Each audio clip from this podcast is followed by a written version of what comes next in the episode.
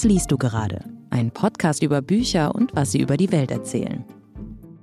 Hallo und willkommen zu Was liest du gerade? Der Bücherpodcast von Zeit und Zeit Online und zur Sachbuchausgabe dieses Podcasts. Und deswegen sitzen hier Alexander Kammann, Sachbuchredakteur der Zeit. Und Maya Becker ist Literaturredakteurin und Sachbuchredakteurin von Zeit Online.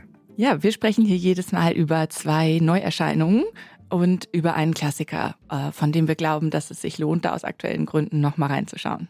Diesmal sind es sehr unterschiedliche Bücher, die wir ausgesucht haben, glauben wir zumindest. Vielleicht geht es Ihnen auch so, wenn Sie das hören.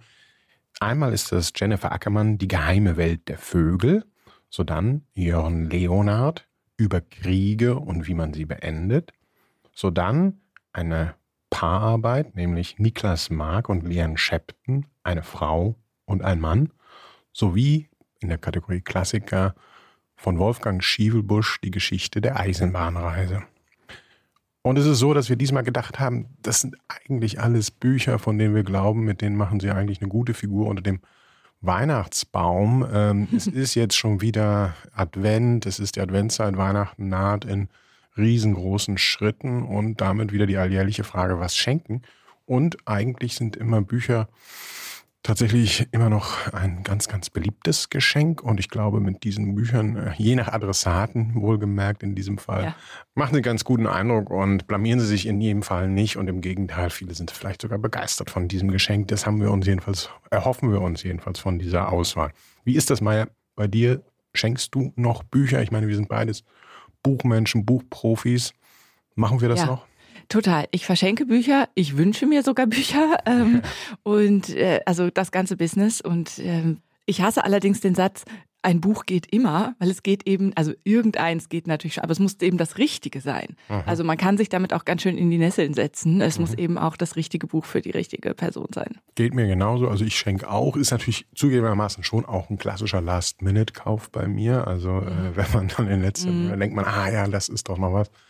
Aber trotzdem hat man ja irgendwie äh, ein bisschen mit ein bisschen Erfahrung und Händchen auch beim Last-Minute-Kauf noch Glück, äh, etwas zu finden. Umgekehrt ist es allerdings so, dass die Leute ähm, sehe ich im Laufe des Lebens immer weniger trauen, leider mir Bücher zu schenken, weil ja, ja, ja, das, du bist das ja vom ich. Fach und so weiter, was soll man dir noch schenken und so und das ist so ein bisschen schade. Ich ermutige ja. alle immer, traut euch, macht das. Es ist nicht so, dass man alles wahrnimmt, jetzt bloß weil man Sachbuchredakteur ist oder so, sondern ähm, man kriegt auch vieles eben nicht mit. Und es gibt Total. natürlich auch noch antiquarische Bücher, also insofern. Ja, und wir haben auch heute ein Buch dabei, was, glaube ich, ein guter Kandidat ist für Leute, die schon alle Bücher haben, wo wir glauben, was so ein bisschen originell ist, wo man vielleicht nochmal jemanden mit überrascht. Genau, auf jeden Fall.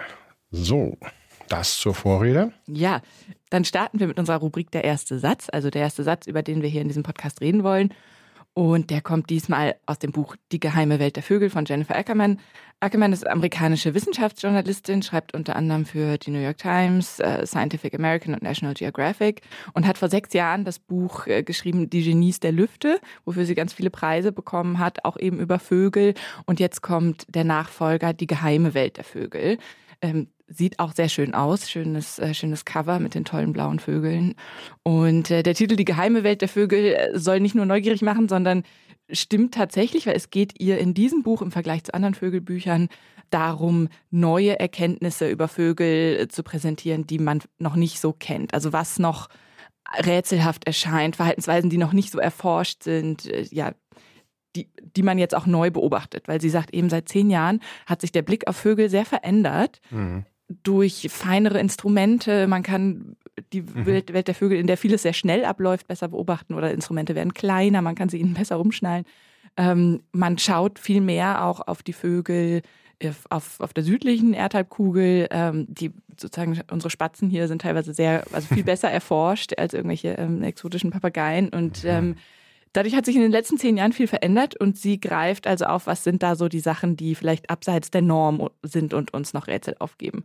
Und äh, jetzt kommt der Satz.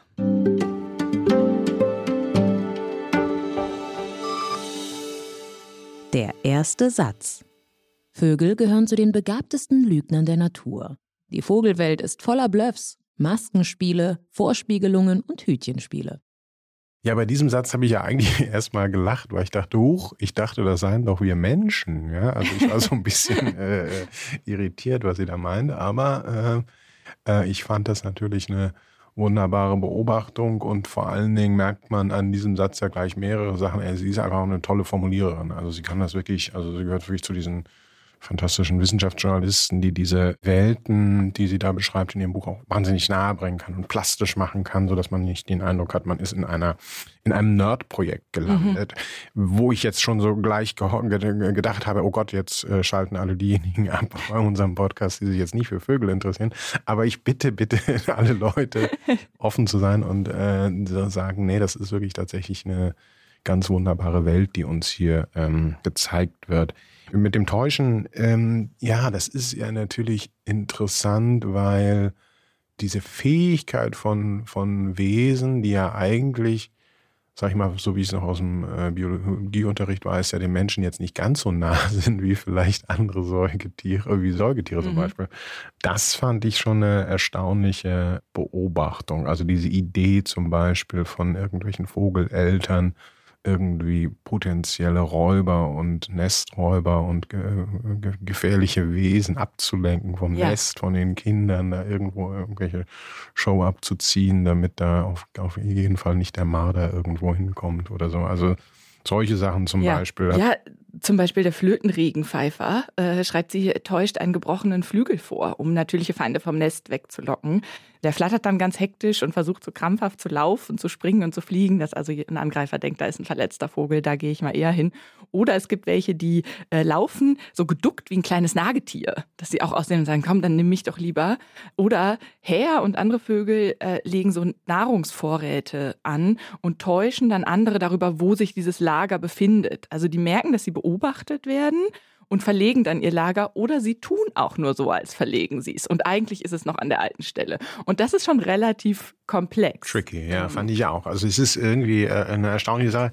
Ich fand ein bisschen, äh, so ein bisschen, äh, so richtig, es bleibt ja auch ein bisschen rätselhaft, also vieles. Ne? Mhm. Ne? Bei diesen Rätseln, warum quasi jetzt, also auch zum Beispiel das Stimmen imitieren so toll ist. Es gibt ja. in, in Australien den Flötenkrähensstar, wenn ich das richtig hier habe, der wie ein Pferd wiehern kann. Ja, also das heißt, der hat sich quasi das angehört und kann das äh, nachmachen. Äh, also nicht nur die Papageien in Gefangenschaft, die wir alle kennen, sondern es gibt eben auch andere Vögel.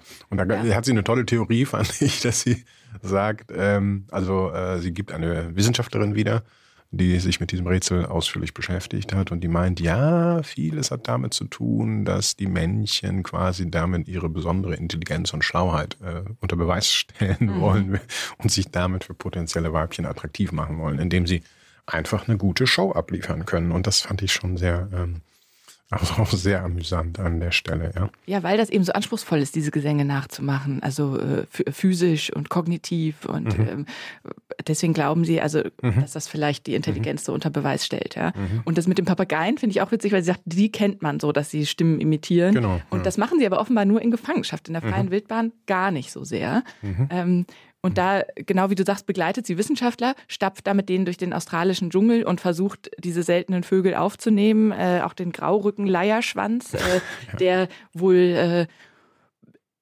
der unglaublichste Stimmenimitator äh, unter den Vögeln ist und äh, der es den Wissenschaftlern auch schwer macht, äh, da zum Beispiel die Artenvielfalt festzustellen, weil sie machen das oft durch Gehör auch. Wen hören sie da?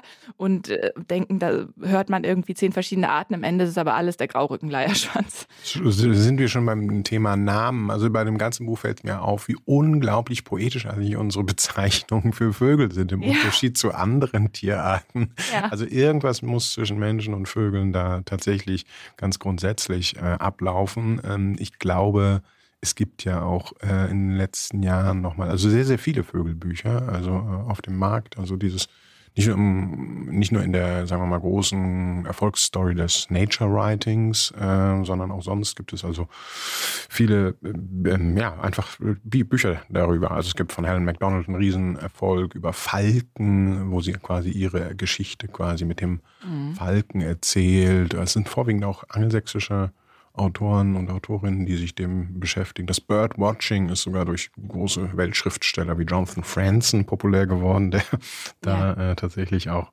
das als Hobby pflegt. Margaret Edwards, auch ganz große Birdwatcherin ja. und steht Vogelvereinen vor. Ja. Also noch so ganz weiß ich nicht genau, warum. Also ja gut, es wird in Deutschland, ist natürlich auch ein großer äh, ähm, Trend eigentlich. Also auch. Ja, mit der ähm, Pandemie auch. Also da Stimmt. wurde es auch nochmal groß. Stimmt. Ähm, weil ja. man auch sagt, das hat viele Mental Health Benefits äh, und die Leute ja. gehen raus und das war eben auch eins der wenigen mhm. Sachen, also die man dann Stimmt, gut machen konnte. Freie Natur. Mhm. Ja. Und da gab es in, ich glaube, im Central Park in New York äh, ein ähm, Streifenkauz, Barry, äh, der auch zum Star wurde, weil eben während der Pandemie dann alle durch den Central Park liefen und ähm, der da so eine kleine Show abgezogen hat, obwohl Kauz ja eher nachtaktiv sind, kam der auch tagsüber raus und stolzierte da über die Äste und drehte seinen Kopf, als äh, mhm. genieße mhm. er auch die Aufmerksamkeit sehr. Mhm, mhm. Ja, meine Freundin hat mir auch mal nachts Waldkreuze äh, gezeigt. Also ich habe sie nicht so ganz, äh, aber auch nach der Stimme ist sie gefolgt. Also dann mussten wir dann in die Richtung gehen und dann hat sie mir die dann irgendwie gezeigt. Sie ist auch großer Vogelfan. Also ich bin es nicht ganz so, das muss ich äh, zugeben. Äh, mhm. Es ist vielleicht mir auch ein bisschen zu viel gestaltig. Also es schwirren einem ja dann nicht nur die leibhaftig um den Kopf, sondern ähm, auch es gibt ja unendlich viele Sorten und Vögel und verschiedene und so weiter. Das ist ja äh, geradezu unübersichtlich. Aber dieses Buch fand ich hat da eine sehr sehr schöne Einführung und auch eine einfach abenteuerliche. Also er macht da richtig Lust drauf, sich mit diesen Dingen zu beschäftigen. Total und kann man glaube ich Anfänger-Birdwatchern und Fortgeschrittenen schenken, weil da eben noch so viel neue Beobachtungen drinstecken. Ja, also alles, was wer irgendwas Sinn hat für Natur hat oder überhaupt einen Garten hat oder ein Häuschen im Garten, der ist damit äh, sehr gut äh, bedient, würde ich mal sagen, oder? Ja, die lügenden Vögel und die Liebenden und ihre Kinder erziehenden und Arbeitenden, äh, das kommt da alles vor. Werbung ein Aufeinandertreffen von Aktivismus und Poesie. Das sind die Geschichten von Diane Oliver, einer bisher fehlenden Stimme im Literaturkanon des 20. Jahrhunderts. Die 22-Jährige ist in den 60ern bei einem Motorradunfall ums Leben gekommen. Ihre bewegenden Geschichten, ein Ausdruck der damaligen Bürgerrechtsbewegung, werden nun endlich veröffentlicht. Nachbarn, ein Buch, auf das die Welt 60 Jahre warten musste. Ab sofort erhältlich.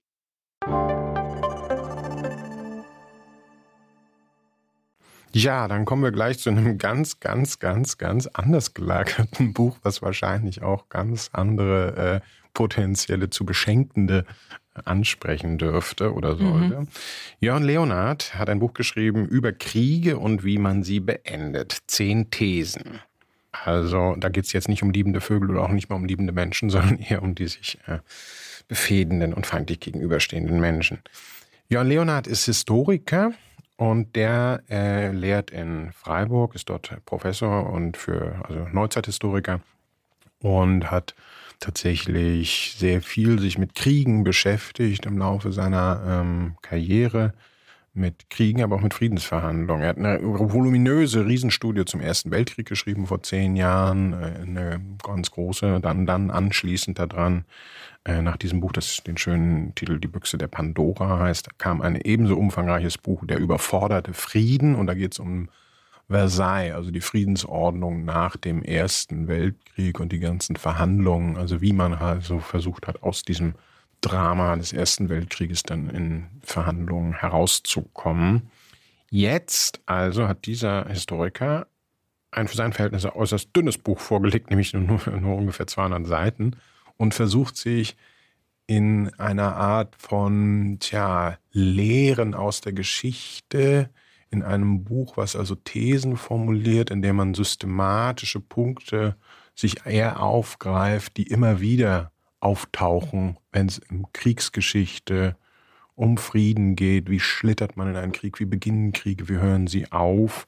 Also das ist ein Versuch quasi, jetzt auch tatsächlich vor den aktuellen Ereignissen, also vor allen Dingen auch, man merkt es deutlich vor, also vor dem Ukraine-Krieg, also vom Krieg in der Ukraine, äh, angetrieben zu gucken, wie kann man da aus der Geschichte ein paar aktuelle Bezüge auch herstellen oder was hilft uns die Geschichte überhaupt da bei. Ja, das ist eigentlich sehr besonders. Ne? Also, dass äh, es eben ein tätisches Buch ist, weniger ein erzählendes äh, für einen Historiker. Mhm. Und dass er versucht, schon Erkenntnisse aus der Vergangenheit oder irgendwie handhabbar für heute zu machen, auch wenn er keine direkten Ratschläge gibt, mhm. aber es bezieht sich offensichtlich auf die Gegenwart, was ja bei historischen Büchern dann auch nicht selbstverständlich ist.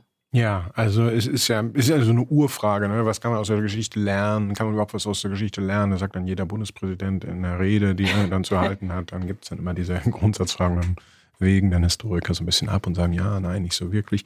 Und er versucht das jetzt mal mit ein paar äh, systematischen Beispielen Und es ist tatsächlich auch so gewesen, dass bei der Lektüre es mir so ging, auch wenn er nie so direkt dann äh, diese, diese Schlüsse dann zieht, ja, mhm. aber auch ob er nun im 18. Jahrhundert ist beim Siebenjährigen Krieg oder ob er bei Athen und Sparta ist oder ob bei Karthago oder wie auch immer, hat man trotzdem gerade, weil wir jetzt in dieser Gegenwart leben, die so kriegerisch ist, ähm, plötzlich unerwartet so kriegerisch ist, ähm, hat man trotzdem diese Folie quasi mhm. im Hintergrund. Man denkt immer, ah, okay, aha, das Total. ist ein Moment, der einen daran erinnert. Und er macht es nicht explizit, ist ganz geschickt natürlich. Mhm. So äh, läuft auch nicht Gefahr, äh, jetzt sich in irgendwelche Thesen zu verrennen und dann gesagt, äh, dass ihm dann gesagt werden kann, naja, so klappt das ja nicht. Und mhm. deswegen ist es eigentlich eine sehr hilfreiche, oder ich fand es jedenfalls sehr äh, lehrreich bei der äh, Lektüre, wie ich überhaupt sagen muss, unsere Bücher heute sind eigentlich wahnsinnig lehrreich die ganze Zeit. Man ja. lernt so unglaublich viele verschiedene Dinge und äh, ja, und das aber doch auf eine Art angenehme Art. Gab es da bestimmte Sachen, die dir aufgefallen sind, bestimmte Thesen, wo es bei dir so ging,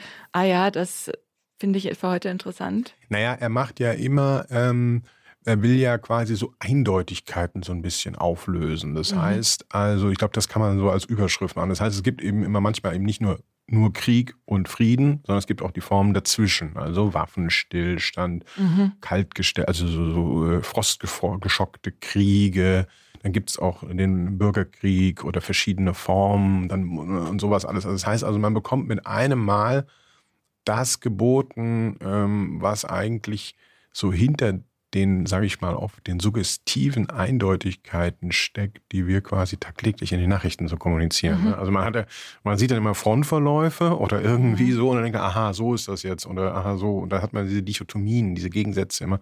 Und in Wahrheit sind die Dinge wahnsinnig flüssig, fluide und ähm, ja. auch äh, offen. Ja, also für mich, ja, also gab es immer so ganz viele verschiedene Aspekte da, die interessant waren. Einer zum Beispiel ist die Idee, dass äh, Kriege, auch große Kriege, wie zum Beispiel ja auch der Erste Weltkrieg, oft äh, auch in so Bürgerkriege mutieren am mhm. Ende. Mhm. Das ist so eine Sache, wo ich dann dachte, ah ja, stimmt. Oder ist das interessant. Das heißt also, Staaten einigen sich irgendwie zwar auf irgendeine Form von Kriegs-, äh, Nachkriegsordnung oder auf, auf Form von Frieden, aber dadurch, dass es dann im Folge dieses Endes oder Endes eines Krieges kommt es zu Umstürzen, Bürgerkriegen, neuen Konflikten und mhm. so weiter. Und das fand ich eine Sache, wo ich dann auch sofort im Hintergrund die Folie hatte, jetzt zu Ukraine, wo ich dachte, ja klar, je nachdem, wie das ausgehen könnte, worauf man sich einigt, kann eben durchaus ja. sein, dass die Parteien, ob in Russland oder Ukraine,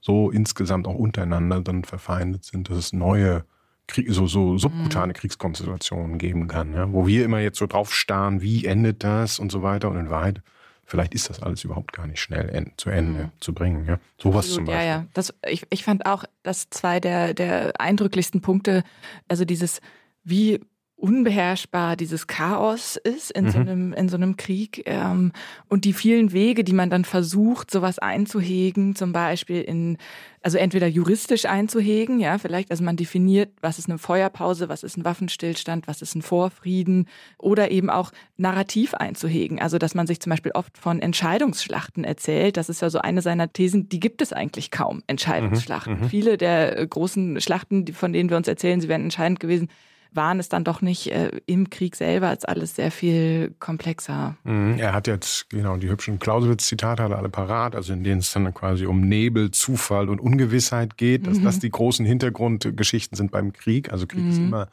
operiert immer mit diesen seltsamen, äh, also das ist, das ist die Folie, vor der eigentlich alles abläuft.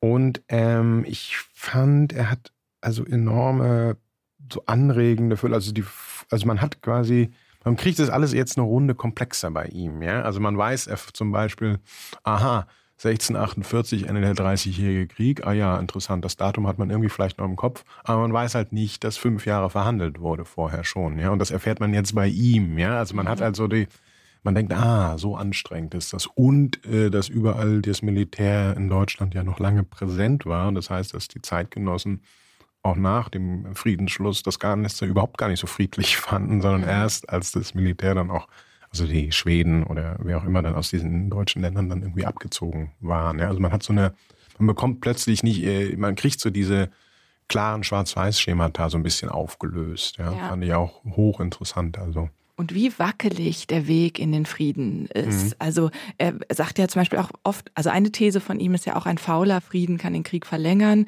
Und es gibt noch zwei, drei andere Thesen, die auch alle in so eine Richtung gehen, wo er sagt, der erste Schritt in Richtung Frieden kann sogar zur Fortsetzung des Krieges führen. Wenn, er, wenn zum Beispiel eine Seite zeigt, dass sie bereit ist zu Kompromissen, kann die andere Seite das so interpretieren, als hat sie noch eine Chance zu gewinnen. Und solange eine Seite das glauben wird, hält er es eben für unwahrscheinlich, dass die dann bereit sein wird zu hm. Verhandlungen. Das Buch ja, steckt voller also, Paradoxien auch. Ja. Voll, ja, also er hat äh, eine Sache zum Beispiel, die ich auch hier gelernt habe, ist plötzlich der Exzess von Gewalt oder nochmal die massive Einsetzung kann tatsächlich äh, so auf den letzten Metern eines Krieges erfolgen. Also weil dann die betreffenden Parteien schon wissen, aha, bald gibt's irgendwie Friedensverhandlungen. Also müssen wir bis dahin nochmal so richtig äh, ähm, einfach uns eine gute Ausgangsposition verschaffen und das führt oft zu einer seltsamen Entgrenzung auch von Gewalt. Also da hat er auch interessante Beispiele parat, ja. Also ähm, lauter erstaunliche Beobachtungen äh, hat er da eigentlich drin. Und eben sehr kompakt, haben wir schon gesagt, für ein äh, Buch äh, von einem Historiker, äh, knapp 200 Seiten. Und das finde ich einerseits sehr angenehm und andererseits ist es aber sehr dicht. Also man muss vielleicht dazu sagen, dass man schon konzentriert lesen muss und manchmal, wenn man nicht ganz viel historisches Vorwissen hat, also muss man sich konzentrieren, um mitzukommen, was war nochmal 1815 und 1757 und er springt dann auch zwischen den so ein bisschen hin und her. Ähm, naja, naja, ja, ja, gut, okay, aber ich da fand ich dann äh, trotzdem, denn äh, natürlich, äh, man muss, äh, wenn man von nichts gehört hat, muss man halt dann nochmal tatsächlich nochmal nachgoogeln, was da für Kriege dann, was der Krisenhintergrund dann war. Aber ich fand quasi dieses, gerade dieses Springen zwischen den Epochen und zwischen den überhaupt Ereignissen, ja, das fand ich eigentlich oft ähm, sehr inspirierend, weil man dann plötzlich quasi so äh, mit anderen Sachen so konfrontiert war und die einem dann doch ähnlicher vorkommen, die man jetzt gar nicht selber als Laie überhaupt hier zusammengebracht hätte. Das funktioniert schon auch ähm, sehr gut, ja. Das also. funktioniert, aber ich hätte mir mehr Erzählerisches mhm. gewünscht zwischendurch so ein bisschen. Also er, er beginnt mhm. ja mit dieser tollen oder mit dieser irren Geschichte äh, von dem japanischen Soldaten, der äh, nicht erfährt, dass der Zweite Weltkrieg vorbei ist, während er in, auf den Philippinen äh, mhm. noch sitzt und ja. bis 1972 da noch sitzt und als er gefunden wird, dann äh, mit, äh, mit noch fast seine ganze Munition hatte mhm. Mhm. und also ganz lange auch nicht glaubt, obwohl ihn die Information dann erreicht, der Krieg sei zu Ende und das aber ganz lange nicht glaubt, weil mhm. er so mhm. ja, weil er eben äh, der festen Überzeugung war, wie viele äh, damals in Japan, ähm, so wird das beschrieben, äh, mhm wir sterben eher, als dass wir uns ergeben. Das kann nicht sein, dass mein Land sich ergeben hm. hat. Das sind hier Lügen vom Feind, äh, mhm, mhm, mich mhm. zu überzeugen. Äh, ich glaub, Werner Eine Herzog irre Geschichte. Irre, irre völlig Geschichte, irre Geschichte. Ja. Werner Herzog hat auch einen Roman drüber geschrieben mhm. vor ein paar Jahren. Ja. Und solche Geschichten, die ist natürlich total irre. Aber es gibt noch viele andere, die auch interessant sind. Und manchmal tippt er die so an und dann hätte ich gerne mhm. mehr drüber gewusst. Aber es ist ein total äh, gutes Geschenk für die Verwandten, die auch irgendwie, die historisch, politisch interessiert sind. Absolut, das würde ich nämlich auch sagen. Also er erfüllt quasi sowohl die, äh, die Aktualität, wo Leute nochmal äh, etwas äh, geboten bekommen, was sie jetzt jenseits von ja, Essayistik in der Zeitung oder so finden und gleichzeitig so mit einem enormen historischen Background das Ganze. Das ist auch ja eine interessante Frage jetzt so bei der deutschen Geschichtswissenschaft ist ja meistens so, die, die haben ja lange Zeit vor Kriegen so ein bisschen zurückgeschickt, also als Thema. Das ist äh, da nicht so verbreitet gewesen. Das ist ganz anders in der angelsächsischen Historie. Also da ist das äh, rauf und runter, da gehört Kriegsgeschichte zu einem ganz äh, etablierten Fach und da werden immer wieder große Bücher äh, geschrieben und da ist Leonhard einer der wenigen oder Pioniere, der das, sich das hier ähm, systematisch mal ähm, macht. Ja, also und deswegen finde ich es interessant, dass ausgerechnet der Historiker, der quasi sonst eben diese erzählerischen Elemente vielleicht stärker betont, hier mal sagt, okay, ich versuche das jetzt mal so mhm. zu machen, wie vielleicht ihr Politikwissenschaftler oder ihr Sozi Sozialwissenschaftler äh, jetzt mal macht, so mit so ein mhm. paar Thesen und so weiter und das so. Ich fand das äh, jedenfalls äh, ein sehr anregendes äh, Experiment und fand es gut, dass er, dass ich das jetzt mal unter dem Druck der Ereignisse sich mal so drauf eingelassen hat, so etwas auszuprobieren. Also ich glaube, der Gewinn, der, ja. wie gesagt, der Gewinn für den Beschenkten, äh, wenn man denn so einen harten Stoff äh, zu Weihnachten verschenken möchte, aber wie gesagt, äh, es gibt ja genügend Interessierte dafür, für diese Thematik. Ähm, der Gewinn jedenfalls wird sehr groß sein, glaube ich. Ja, jetzt machen wir, glaube ich, einen relativ großen Schnitt oh ja. hin zu etwas leichterem. Wir stellen vor eine Frau und einen Mann von Niklas Mark und Lian Shepton. Ein Buch, das schwer, glaube ich, in übliche Kategorien passt, aber das uns beide sehr begeistert hat. Niklas Mark ist Journalist, Feuilleton-Redakteur bei der FAZ, schreibt viel über Architektur und Kunst und Lian Shepton ist Künstlerin und Autorin, in Toronto geboren, lebt in New York und arbeitet als Redakteurin bei der New York Review of Books unter anderem und hat einen Verlag für Kunst und Literatur gegründet. Und die beiden haben vor ein paar Jahren schon mal ein Buch gemacht, in dem sie gemeinsam unterwegs waren. Durch Manhattan hieß das, 2017, wo sie zu Fuß von der Südspitze bis zum Nordende von Manhattan gegangen sind. Und sie hat gemalt und er hat drüber geschrieben. Und jetzt setzen sie sich ins Auto und fahren berühmte Filmstrecken ab. Das ist toll. Also sie fahren nicht zu den Drehorten, wie manche das machen, ja, das Hotel sowieso, sondern eben diese Strecken entlang, die die Filmfiguren fahren, weil sie sagen, ihnen ist aufgefallen, dass in vielen Filmen das ein zentrales Element ist, dass eigentlich ein Mann und eine Frau im Auto sitzen, eine längere Zeit und am Ende, wenn sie ankommen, nicht mehr die gleichen sind oder das eben das entscheidende Element ist, das einen Film äh, vielleicht voranbringt. Und jetzt fahren sie bestimmte Strecken nach aus The Shining, aus äh, der Stadtneurotika, aus Un homme et une femme und wollen sehen, was die Figuren vielleicht gesehen haben, wie die Strecken heute aussehen, was für Kontraste da sind und kann man an diesen Strecken irgendwas erkennen, auch im Kontrast von damals zu heute. Weil sie sagen, eigentlich ist das so eine lustige Spiegelung, dass man im Kino sitzt man nebeneinander und schaut nach vorne und genauso sitzt man auch im Auto eigentlich nebeneinander und schaut nach vorne. Und ähm, wenn man dann also im Kino sitzt und diese Filme guckt, hat man diese Spiegelung und beides ist so ein bisschen auch eine Sache des letzten Jahrhunderts, sagen sie so ein bisschen. Sie gucken diese alten Filme eben mhm, mhm ähm, und mhm. das Kino nimmt ab zugunsten ja. des Streamings und ähm, das Auto äh, wird sozusagen, sagen sie, oder das Auto ist auch nicht mehr das, was es mal war und sie schauen jetzt eben diese Phänomene an und äh, ich kann mal einen Satz vorlesen, wo er das Vorhaben beschreibt, ja, weil das so eine sehr spezielle, tolle Idee ist und er schreibt, wir wollten schauen, was von der Welt übrig ist, die die alten Filme zeigen und welche Bilder und Geschichten heute an ihren Schauplätzen auftauchen, die das Kino damals nicht zeigen konnte oder wollte und ob man am Ende auf den Spuren der alten Filme die eigene Gegenwart besser sehen kann. Und als Leserin steigt man mit den beiden also ins Auto. Mhm. Jedes Kapitel ist so eine Strecke. Und so wie sie nicht wissen, was passiert, weiß man selber auch nicht, was passiert. Man mhm. muss sich so ein mhm. bisschen drauf einlassen. Es ist sehr äh, frei assoziierend, äh, mhm. was sie da erleben ja. und äh, übers Autofahren und die Rollenbilder und alles Mögliche nachdenken und was sie da am Wegesrand sehen. Und das bleibt immer eine Überraschung und funktioniert darin aber total gut. Ja, also für mich war es wirklich eine der absolut äh, faszinierendsten Sachbuchlektüren überhaupt äh, der letzten Jahre, weil es tatsächlich mhm. so ein oh, von vorne bis hinten originelles Buch ist. Das heißt also, man wirklich, wie gesagt, man weiß wirklich nicht, woran man da hineinsteigt, wenn man dieses Buch aufschlägt. Erstmal die Mischung seine Texte, also er schreibt, dann ihre Bilder dann dazu, mhm. also das, was sie da äh, malt, dann dazu eben so ein paar Filmstills oder auch sonstige Bilder, also es ist ein sehr visuelles äh, Buch auch, so wie auch er eine enorme Anschaulichkeit hat in der äh, Sprache dessen, was man da erlebt. Es ist, wie du sagst, ein bisschen nostalgisch, 20. Jahrhundert, aber der Clou ist, also Filme und Auto als beide mhm. so Großfiguren, aber beides eben unmittelbar aus der Gegenwart heraus erzählt, weil die fahren ja jetzt, die fahren ja heute und die mhm. gucken sich quasi die Gegenden heute auch an. Er beschreibt sehr, sehr genau, was er man heute dort sieht in den Straßen oder auf den Straßen oder mit welchen Leuten man in den Dialog kommt.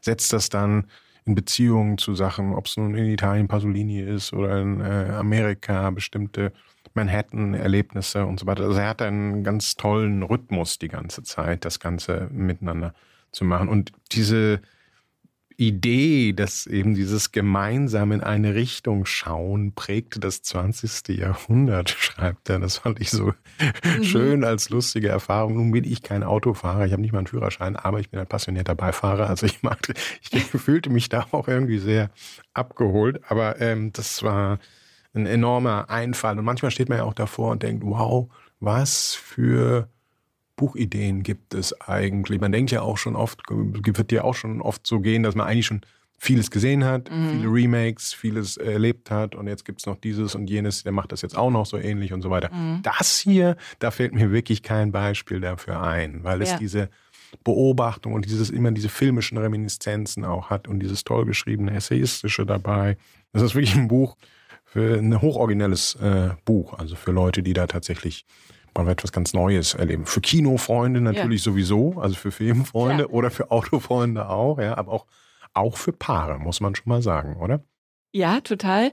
Und das finde ich so toll daran, äh, dass das, also du kannst es im Grunde nicht aufschlagen, wenn du was Bestimmtes wissen willst. Das ist nicht ein Buch, was ja. du jemandem schenkst und du sagst, ah, der interessiert sich für Thema XY, dann ja. hier. Außer, also für Filme und Autos ja. vielleicht ein bisschen, ja. Aber äh, eigentlich ist das ein Buch, was man aufschlägt, äh, um sich überraschen zu lassen. Ähm, und deswegen fand ich das auch ein gutes Geschenk eben für Leute, die schon viele Bücher haben oder ja. wo man nicht richtig ja. weiß, wofür sie sich interessieren, weil das wird sehr richtig. Ja. Wahrscheinlich, also damit gewinnt man auf jeden Fall einen Originalitätspreis. Das ist auf jeden, Fall, auf jeden Fall. Und es ist vor allem natürlich wirklich glänzend geschrieben. Also diese Art der teilnehmenden Beobachtung ähm, durch die Gegenden und die, die, Kontinente und diese Reflexionen über Dinge, das ist, ist wirklich, äh, funktioniert fantastisch. Und man und er berichtet, man ist ja wie eine teil, teilnehmende Beobachtung, ist das ja. Ne? Also er steigt ein, beobachtet sich selber, die beiden als mhm. Projekt, beobachten gleichzeitig der Außenwelt und wir sitzen quasi auf dem Rücksitz, wenn man so will, und mhm. gucken den beiden irgendwie zu. Ja, das ist äh, wirklich verblüffend gemacht und wir sehen, wie sie zum Beispiel auf, als er fährt das Auto und sie Ian Chapman malt. sitzt, genau, malt auf dem Beifahrersitz, hat also ihr, ihre, ihr Pult irgendwie aufgebaut und malt während des Fahrens. Und das äh, kann, wird lebhaft beschrieben. Hat die Pinsel in den Bechern, äh, genau. äh, in den ja. Becherhaltern und Stimmt, wo sonst Kaffee, ja. Kaffee drin ist, ja. Also, also es sind wirklich tolle äh, Beobachtungen drin. Meine Lieblingspassagen sind natürlich die über Italien, wo sie von Rom nach Neapel fahren, ähm, auf der Strecke von einem Film von Roberto Rossellini von 1954, Reise in Italien.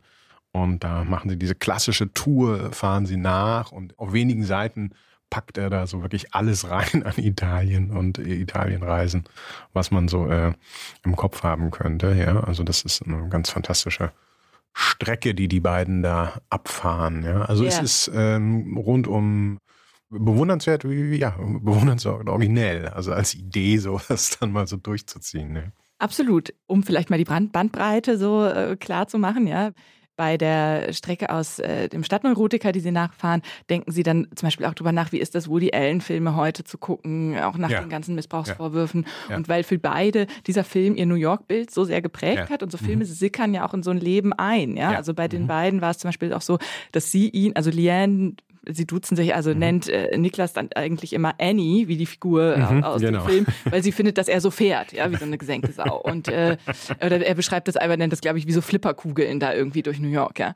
Was machst du dann? Hast du so Spitznamen und wie fühlt es sich dann an? Äh, natürlich, wenn so Geschichten hochkommen, ja. Und mhm. warum, und das diskutieren sie und im nächsten Moment, äh, dann gehen sie ins äh, Metropolitan Museum und sehen sich Bilder an, unter anderem von äh, Albert Bierstedt, ein deutscher Einwanderer in den USA.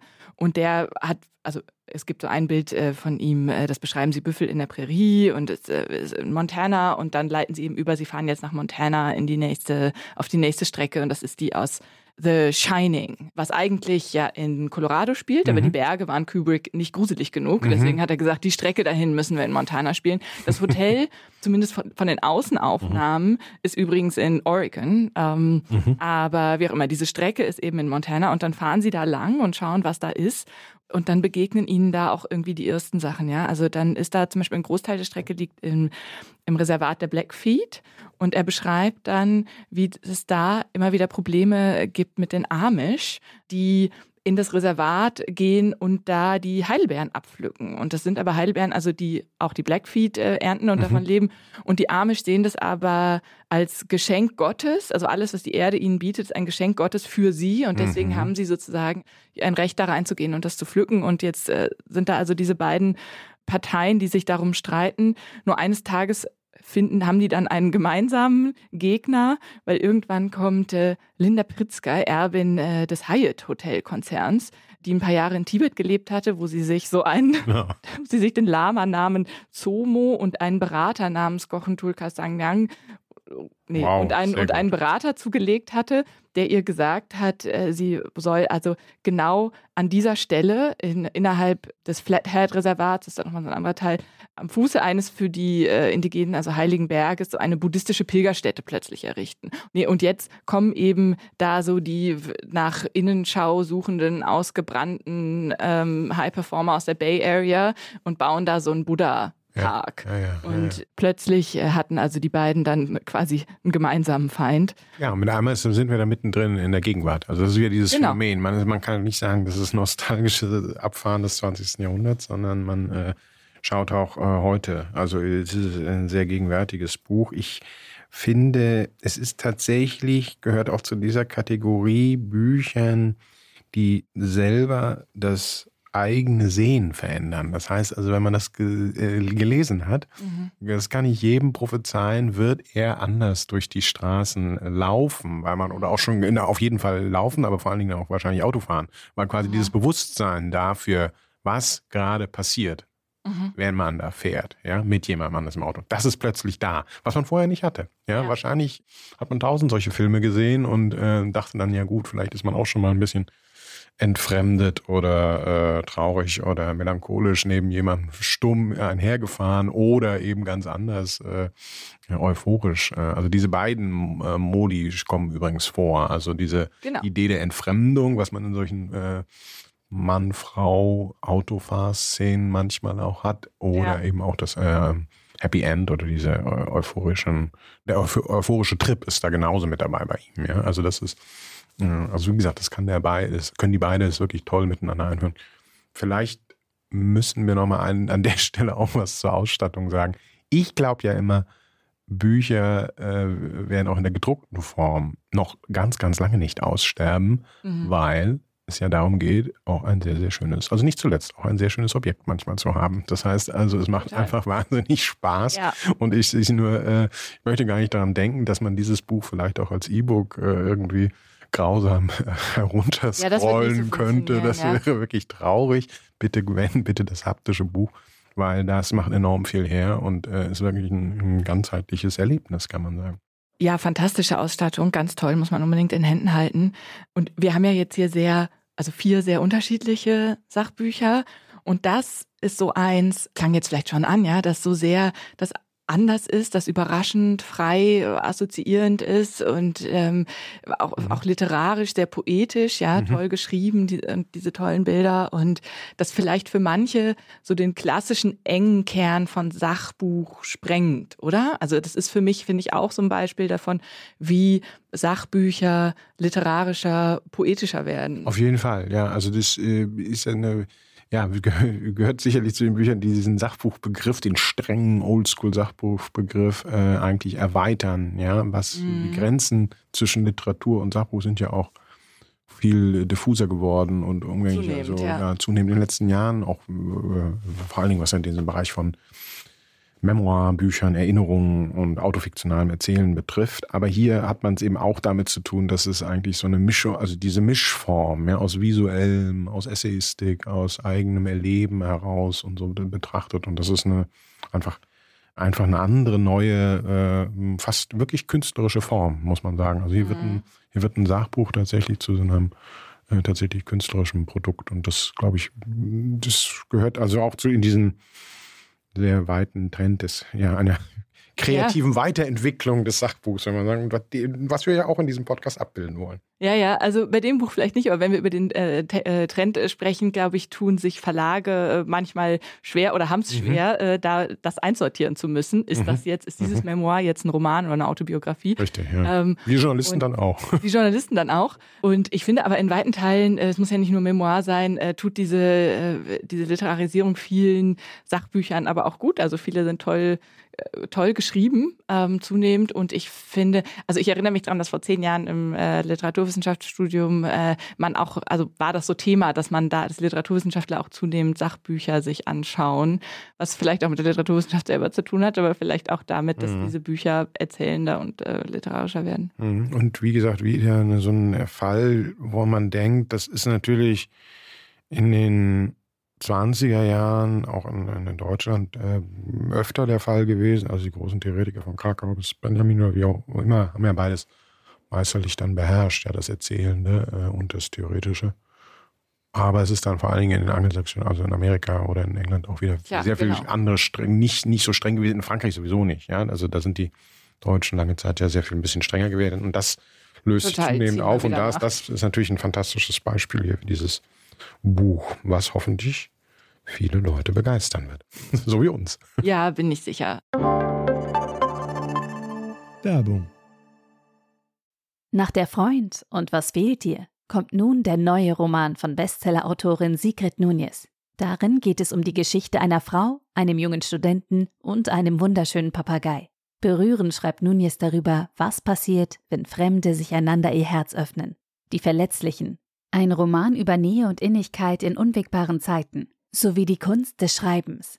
Ab sofort im Handel.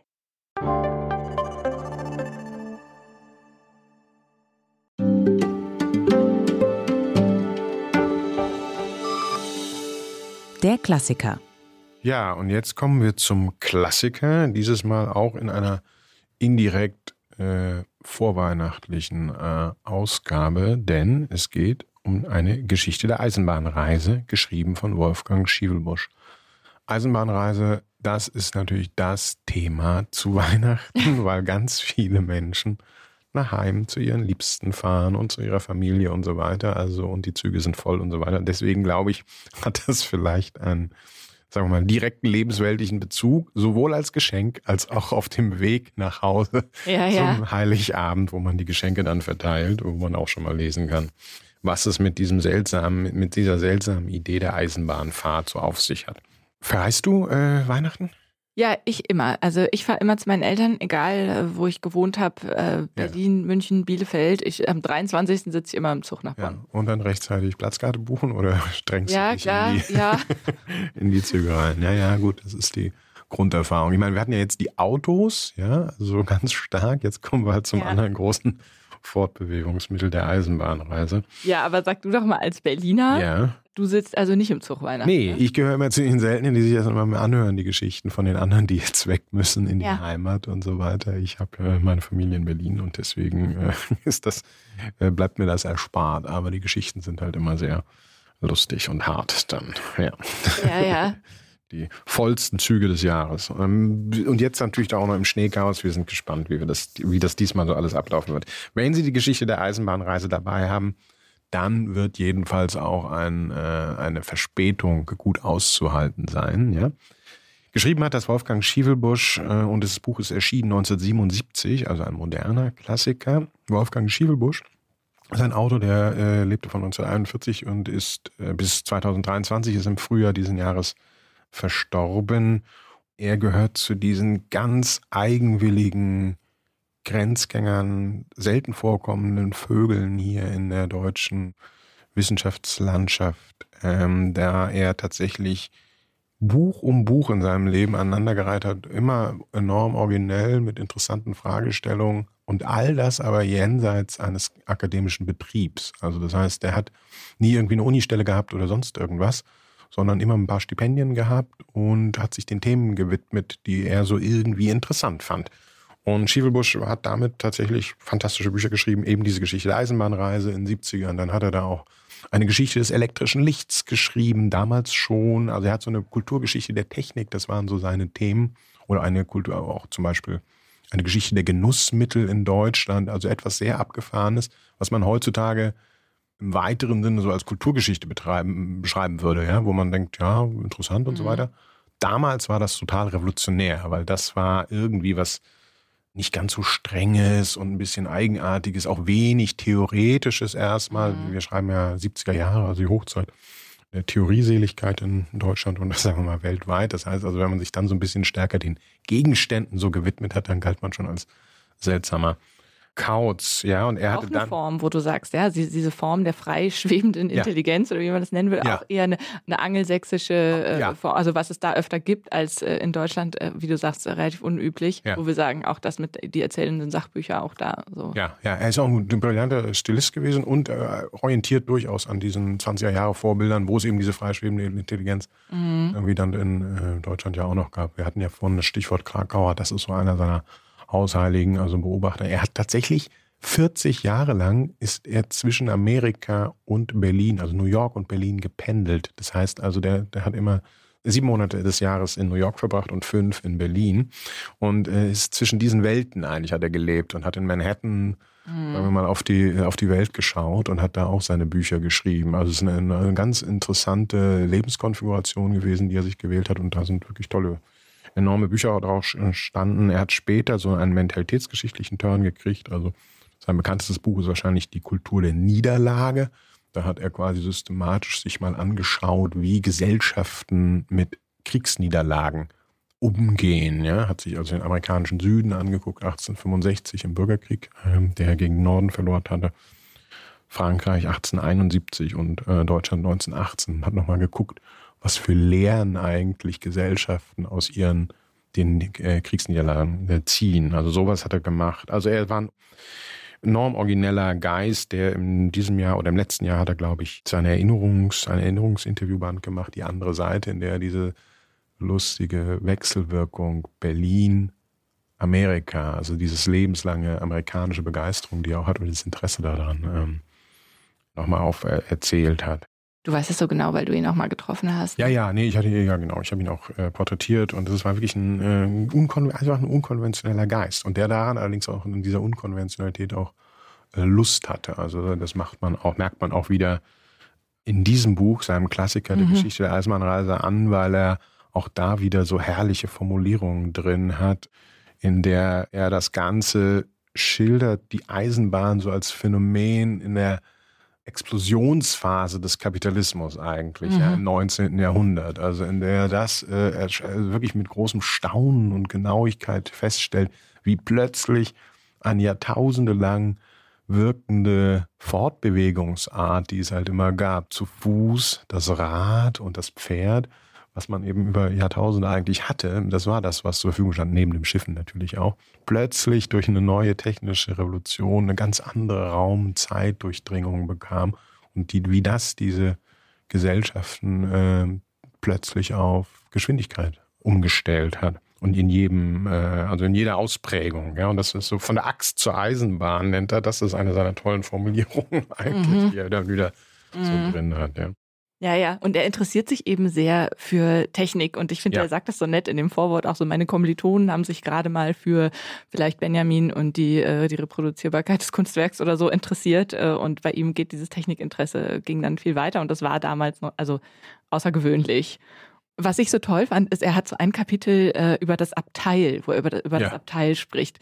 Und da dachte ich so, ist das was wieder, was alle wissen, was ich nicht mitbekommen habe, dass der Innenraum so eines Abteils natürlich eine Nachbildung von so einer Kutsche ist. Also, dass man sich da gegenüber sitzt, vis-à-vis, in dem, also, das war mir gar nicht, war, war dir das klar? Nein, nein, nein, nein, das ist, wusste ich auch nicht. Es leuchtet Das natürlich total ein, Ja, ja, ja. Und es gibt so ein paar Stellen, also wo man sich einfach an den Kopf fasst und denkt, ja klar, ja, das ist so, das ist so offensichtlich. Und, und er beschreibt dann aber, dass diese Abteile deswegen nur in der ersten Klasse äh, üblich waren eine Weile, damit die sich nicht so umstellen müssen von der Kutsche auf die Eisenbahn. Damit dann wurde denen so gesagt, nein, ihr- das ist wie die Kutsche, nur ein bisschen schneller und billiger. Während in der dritten Klasse, da gab es damals noch äh, natürlich irgendwie die Holzbänke, Mhm, wo alle übereinander flogen. Und er beschreibt das so, also diese Innenräume von den Abteilen. Ja, ich finde das auch so toll für heute, weil das, was er beschreibt, so klar macht, warum das so schön ist, da alleine drin zu sitzen. Also er zitiert auch irgendwie, ich, also der irgendwie sagt, die schönsten drei Stunden seit langem, wie ich drei Stunden allein hier in so einem Abteil gefahren bin. Und warum das dann aber so unangenehm ist, wenn da einer mit einsteigt. Also das ist ja viel unangenehmer als in diesen Großraumabteilen, ja. Richtig, ja. Und ja. er sagt halt so, weil damals in der Kutsche war das so üblich, dass man sich unterhielt. Ja. Ähm, man steigt ein, man mustert sich vielleicht, wer sitzt da noch so und dann fängt man an zu reden. Er nennt die Kutsche auch eine bürgerliche Institution der Kommunikation, weil die auch gleichzeitig aufkam. Das ist auch wieder diese, diese breite Beobachtung von ihm, ja ungefähr gleichzeitig wie andere bürgerliche Institutionen der Kommunikation. Kaffeehäuser, Clubs, Zeitungen, Theater. Und es war eben so üblich, sich in dieser Kutsche zu unterhalten und im Zug fällt das weg. Mhm. Tut man das mhm. nicht mehr. Er hat irgendwie so einen schönen Satz, wo er sagt, man wird sich peinlich. Man wird sich unangenehm plötzlich. Das ist ein ganz anderes Flair.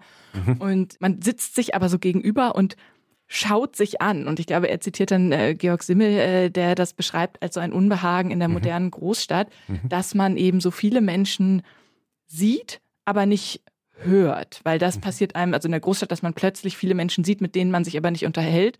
Und das kann manchmal komisch sein für Menschen, äh, war da noch so Simmels, äh, also Beobachtungen, weil man die Welt mehr interpretiert durch das, was man hört. Das ist ja auch so toll an mhm. mhm. Podcasts, ja, dass man irgendwie den Leuten näher ist durch die Stimmen. Also ich glaube, ich bin den Leuten es, näher, ja.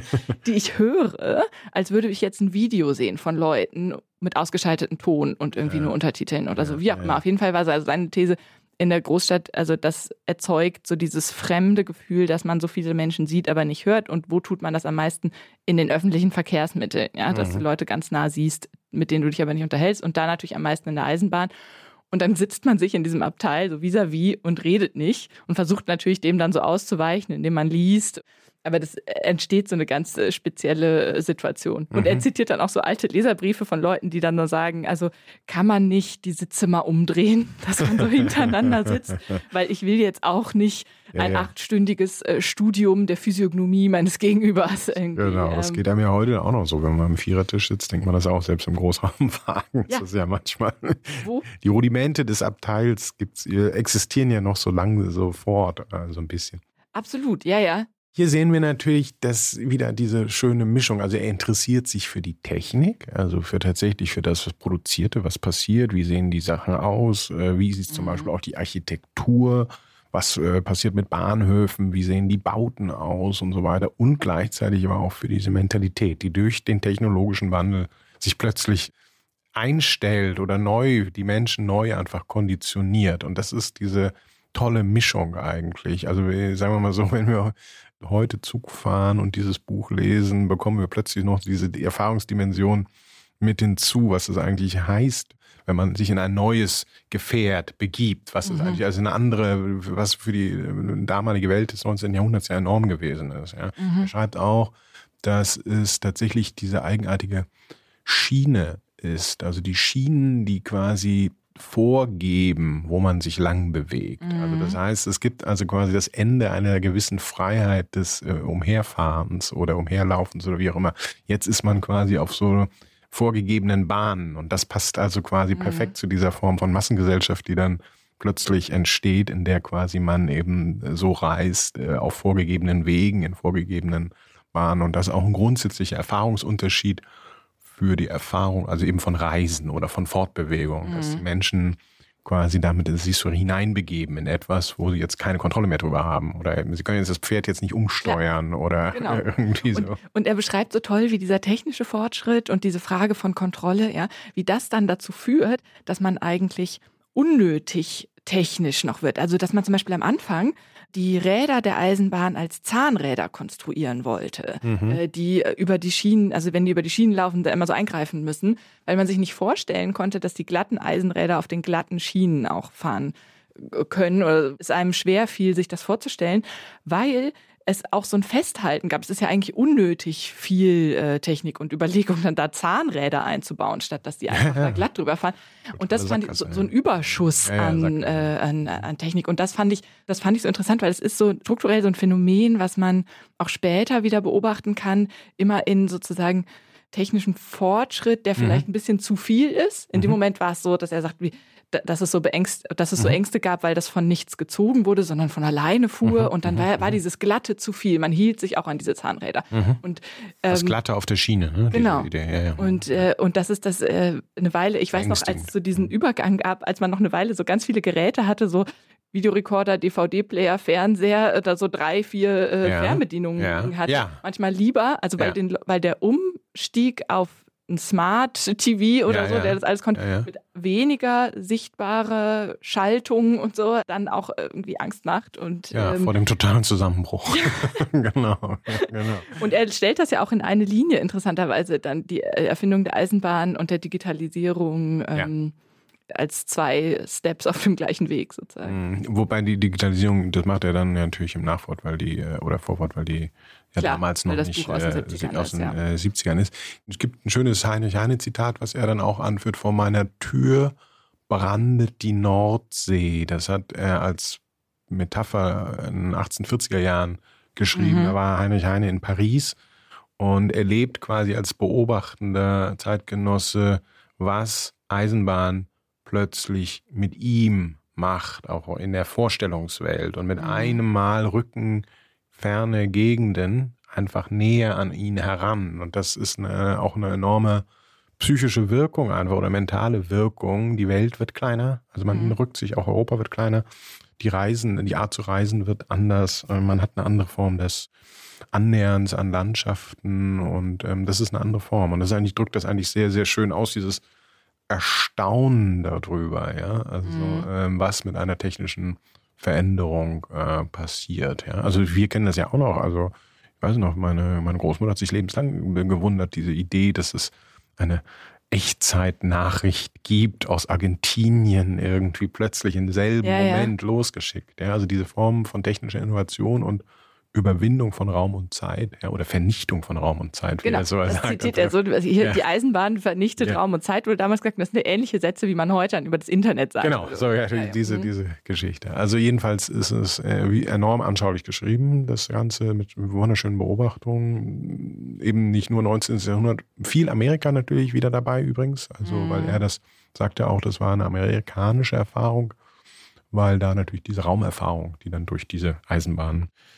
überwunden wurden, also der Raum äh, nochmal so groß war. Also er, als er 1970 zum ersten Mal in Amerika dann war, hat ihn das nochmal also direkt konfrontiert mit dieser technischen Innovation plus äh, wie kriegt man am besten diese riesigen Weiten Ja, ja. äh, hin. Und äh, das steckt da alles mit drin, ähm, also in diesem Buch. Also eine, sagen wir mal so, für alle leidgeplagten Reisenden in der äh, in der heutigen Bahn, die jetzt leider nicht immer Raum und Zeit so schön vernichtet, sondern mal- manchmal einfach auch ziemlich lange drum rumsteht oder umgeleitet wird, trotzdem eine sehr tröstliche Lektüre.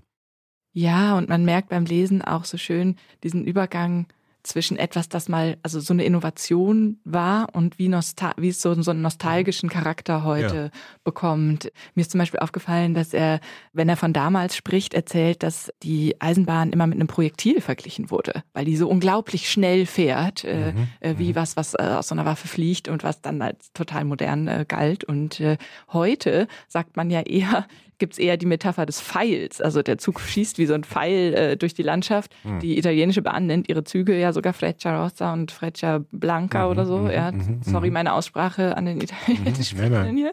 Was ich irgendwie interessant finde, weil das ja eine viel ältere, Ja, ja. also sozusagen so, so, so ein sehr Der archaischer Moment in der Eisenbahngeschichte. Ja, ja, also welche Metaphern man findet ja. in dem Moment, wo das so die, die Innovation ist und welche Metaphern man dann findet, wenn das halt eher ein nostalgisches äh, Fortbewegungsmittel Ja, geworden also wenn ist. man sich Weihnachten äh, wieder in der Familie über unterhält, wie schlimm die Anfahrten waren oder wie schlimm die Eisenbahnfahrten, dann kann man sich jedenfalls mit diesem Buch auf alle Fälle darüber trösten und es ist enorm, äh, also man weiß quasi jetzt, wie und warum man sich so bewegt, wie man sich nach, nach Hause oder wieder in die Heimat bewegt hat. Ja, das war's für heute. Und in zwei Wochen hören Sie hier wieder unsere Kollegen Iris Radisch und Adam Sobuschinski und uns dann wieder am 30. Dezember. Und dann wollen wir uns eigentlich versuchen mit einer kleinen Bilanz des Sachbuchjahres und mal schauen, was für besondere, außergewöhnliche, sonstige Bücher dieses Jahr 2023 uns beschert hat. Ja, da bin ich schon sehr gespannt drauf. Wenn Sie uns bis dahin schreiben wollen, dann gerne an bücher.zeit.de, Bücher mit. UE. Ja, vielen Dank. Bis dahin und wir freuen uns, wenn Sie wieder dabei sind. Bis dahin, tschüss.